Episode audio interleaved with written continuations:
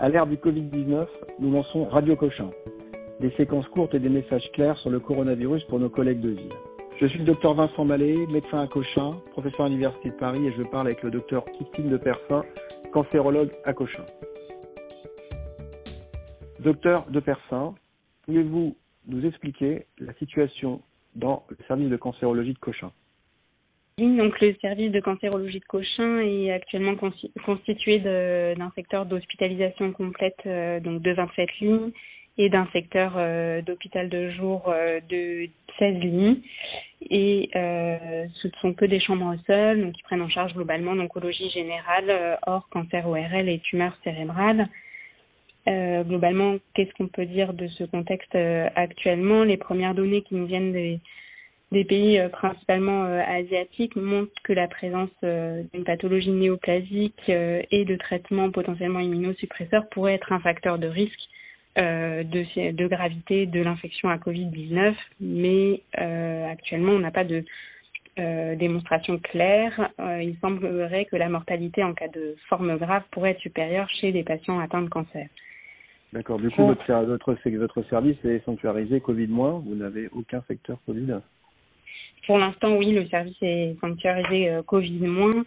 Euh, comme les patients d'oncologie sont plus à risque, on essaye de les protéger des risques d'infection grave. Euh, ils sont principalement à risque euh, en raison de l'immunosuppression qui est induite par le cancer et donc par les traitements anticancéreux, principalement les chimiothérapies qui induisent euh, des leucopénies. Mais en revanche, pour l'immunothérapie, euh, c'est pas encore formellement démontré. Euh, on sait que les risques viraux sont quand même euh, plus importants, euh, même dans les six mois qui suivent la fin de la chimiothérapie en général. L'objectif, ça serait du coup d'essayer pour nos patients de diminuer le nombre d'examens, de diminuer les hospitalisations non nécessaires et d'essayer de leur faire éviter l'hôpital où ils risqueraient de rencontrer des personnes infectées par le Covid-19. D'accord, très bien. Ok, donc, et donc vous avez suspendu l'activité de chimiothérapie, vous maintenez le traitement du cancer? Non, actuellement les traitements du cancer sont maintenus. Ce qu'on essaye, c'est euh, favoriser les traitements euh, sans déplacement, en particulier euh, les thérapies orales, et de développer les consultations téléphoniques, principalement lorsqu'elles nécessitent pas d'examen clinique et pour des patients qu'on connaît déjà bien dans notre fil actif d'oncologie et on essaye euh, d'adapter du coup les traitements pour les hum, patients qui nécessitent euh, des traitements intraveineux en hôpital de jour. L'objectif c'est de ne pas faire courir euh, un risque d'être plus exposé par la venue en hôpital à l'hôpital ou le transport que la maladie cancéreuse en elle-même. donc on a pour ça plusieurs stratégies. La première ce serait de suspendre certains traitements, de sauter par exemple certaines injections dans le cadre de l'immunothérapie euh, on sait qu'il y a que les patients dans le cas d'immunothérapie sont exposés euh, à des doses significatives de manière prolongée parce que les immunothérapies ont une demi-vie euh, plus longue et donc on fait courir un risque minime à ces patients-là si on espace le traitement. D'accord. Donc il y a certains traitements donc vous attendez en attendant le, pic épidémique vous décalez un petit peu les traitements. D'accord. Tout à fait. Et on peut également modifier euh, la voie d'administration ou euh, la, le mode d'administration pour certains médicaments, par exemple pour certaines chimiothérapies, il y a des médicaments euh, comme le 5FU qu'on peut relayer euh, en schéma PEROS et pouvoir espacer par exemple certains traitements qui sont tous les 15 jours à tous les toutes les trois semaines. Et euh, l'objectif, c'est aussi de diminuer la morbidité de certains traitements de chimiothérapie qui ont un risque accru de faire consulter au SAU, donc peut-être sur les essayer de diminuer les trithérapies plutôt en faveur de, de bithérapie, mais tout ça reste à discuter effectivement avec euh, l'oncologue référent, euh, référent du malade. D'accord. Ok. Donc, bah, j'imagine que vous passez euh, votre temps à répondre au téléphone. En quoi cette situation de crise a modifié votre activité? Oui, bah, c'est vrai qu'on répond beaucoup aux inquiétudes de nos patients. on essaye de maintenir au maximum l'activité d'oncologie autant que possible. Et on a par exemple euh, certains patients qui peuvent nous contacter euh, pour euh, qui souhaitent arrêter complètement leur traitement, par exemple des patients qui sont sous corticothérapie pour des métastases cérébrales par exemple. Dans ces cas-là, on sait que le risque de l'arrêt de la corticothérapie est probablement supérieur au bénéfice de l'arrêté. Donc on, essaye de réévaluer ça évidemment au cas par cas, mais pour certains patients qui nous appellent pour ça, on, évalue la poursuite des traitements. D'accord, effectivement, c'est sûr qu'il y a un risque. On a entendu cette, ce risque avec la corticothérapie, mais si c'est donné pour des métastases cérébrales, on comprend très bien. Oui, c'est très, très, très clair. Alors, docteur de je suis médecin généraliste à Versailles et je vois un patient de 60 ans à mon cabinet qui tousse et qui a une hémoptysie de faible abondance. Je l'ai examiné et j'ai trouvé une adénopathie susclaviculaire gauche. Ce monsieur a fumé plus de 30 paquets années. Je sais que l'infection à Covid-19 est associée à des signes respiratoires. J'ai d'ailleurs vu un patient euh, Covid-19 avec une hémoptysie. Que me conseillez-vous? Bah Déjà, la, la, première question, c'est est-ce que ce patient présente des signes de gravité euh, respiratoire Alors, donc, je l'ai examiné. Donc là, cliniquement, il est venu en marchant à mon cabinet. Il n'est pas essoufflé. Il a une fréquence respiratoire que je qualifierais de normale, de 14 par minute, 10 et 14.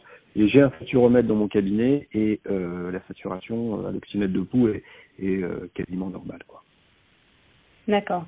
Bah, c'est vrai que dans ce cadre-là, on sait que certes euh, l'infection à Covid-19 peut donner ce type de symptômes, mais la présence d'une adénopathie euh, fait qu'on peut euh, suspecter également la survenue d'une pathologie cancéreuse, d'une pathologie tumorale.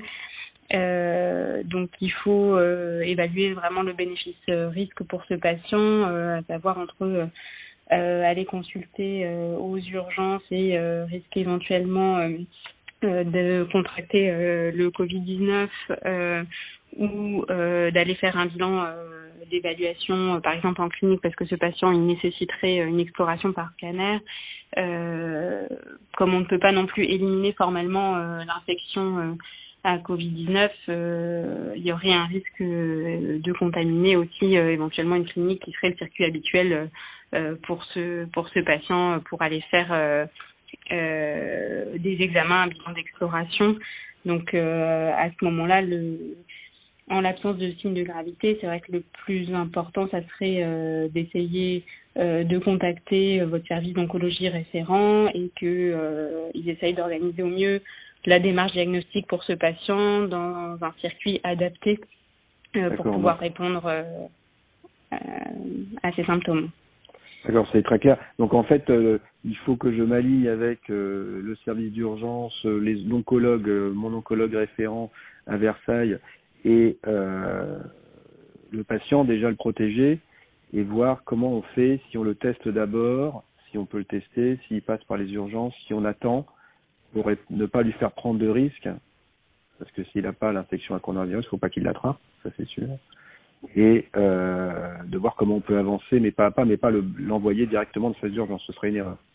Oui, bah après, effectivement, l'objectif principal, ça serait déjà de protéger ce patient, donc euh, de le faire rentrer euh, à la maison avec un masque, de mettre en place une surveillance rapprochée, parce qu'il reste manifestement plus à risque de s'aggraver sur le plan respiratoire, et au moindre doute, adresser ce patient aux urgences ou euh, qui s'aggrave sur le sur le plan respiratoire. Mais c'est vrai que essayer de le protéger, de protéger aussi les circuits euh, diagnostiques si jamais il, est, il a une infection, ça me paraît aussi euh, primordial. D'accord, donc et le scanner est indiqué, c'est évident. Euh, Tout à fait, oui. Le délai, je dispose de quel délai pour faire cet examen? Comment voyez-vous les choses? Bah, L'idéal, ça serait euh, d'avoir un scanner quand même rapidement parce que s'il a des signes d'hémoptysie, euh, je pense qu'il faut avoir une imagerie quand même dans les dans dans les jours qui, qui viennent. Euh, mais voilà, s'il n'a pas de signe de gravité, ça, on peut prendre le temps d'organiser les choses euh, voilà, pour, ça, que, ça passe bien. Euh... Il faut qu'il ait une imagerie, on est tous d'accord, mais il faut organiser les choses avec euh, l'hôpital, le service référent en oncologie pour que ce patient soit exploré sans être mis en danger. Exactement. D'accord.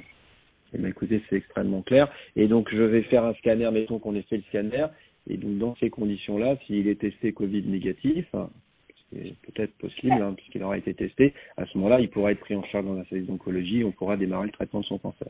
Tout à fait. Euh, et sachant que si effectivement il est euh, Covid positif, la priorité sera d'abord à la résolution de, de l'infection, euh, puis évidemment le traitement euh, du cancer. Mais les deux démarches, en tout cas, peuvent se faire en parallèle pour le diagnostic. Écoutez, c'est extrêmement clair. Voulez-vous insister sur un message pour nos collègues qui nous écoutent? Bah, Je dirais que le principal message, ça serait de, dire que les services d'oncologie actuellement ont gardé euh, une activité principalement pour ces patients-là euh, aussi qui nécessitent un diagnostic, une démarche euh, parfois urgente dans le cadre de certains cancers et que le contexte Covid-19 rend un petit peu plus compliqué, mais que les oncologues sont en général disponibles pour pouvoir discuter de ces prises en charge et faire au mieux pour le patient et pour, euh, pour les circuits de diagnostic et de prise en charge. Très bien, parfait. Docteur de Persin, on vous souhaite euh, bon courage hein, et euh, on vous rappellera pour prendre la température dans le service.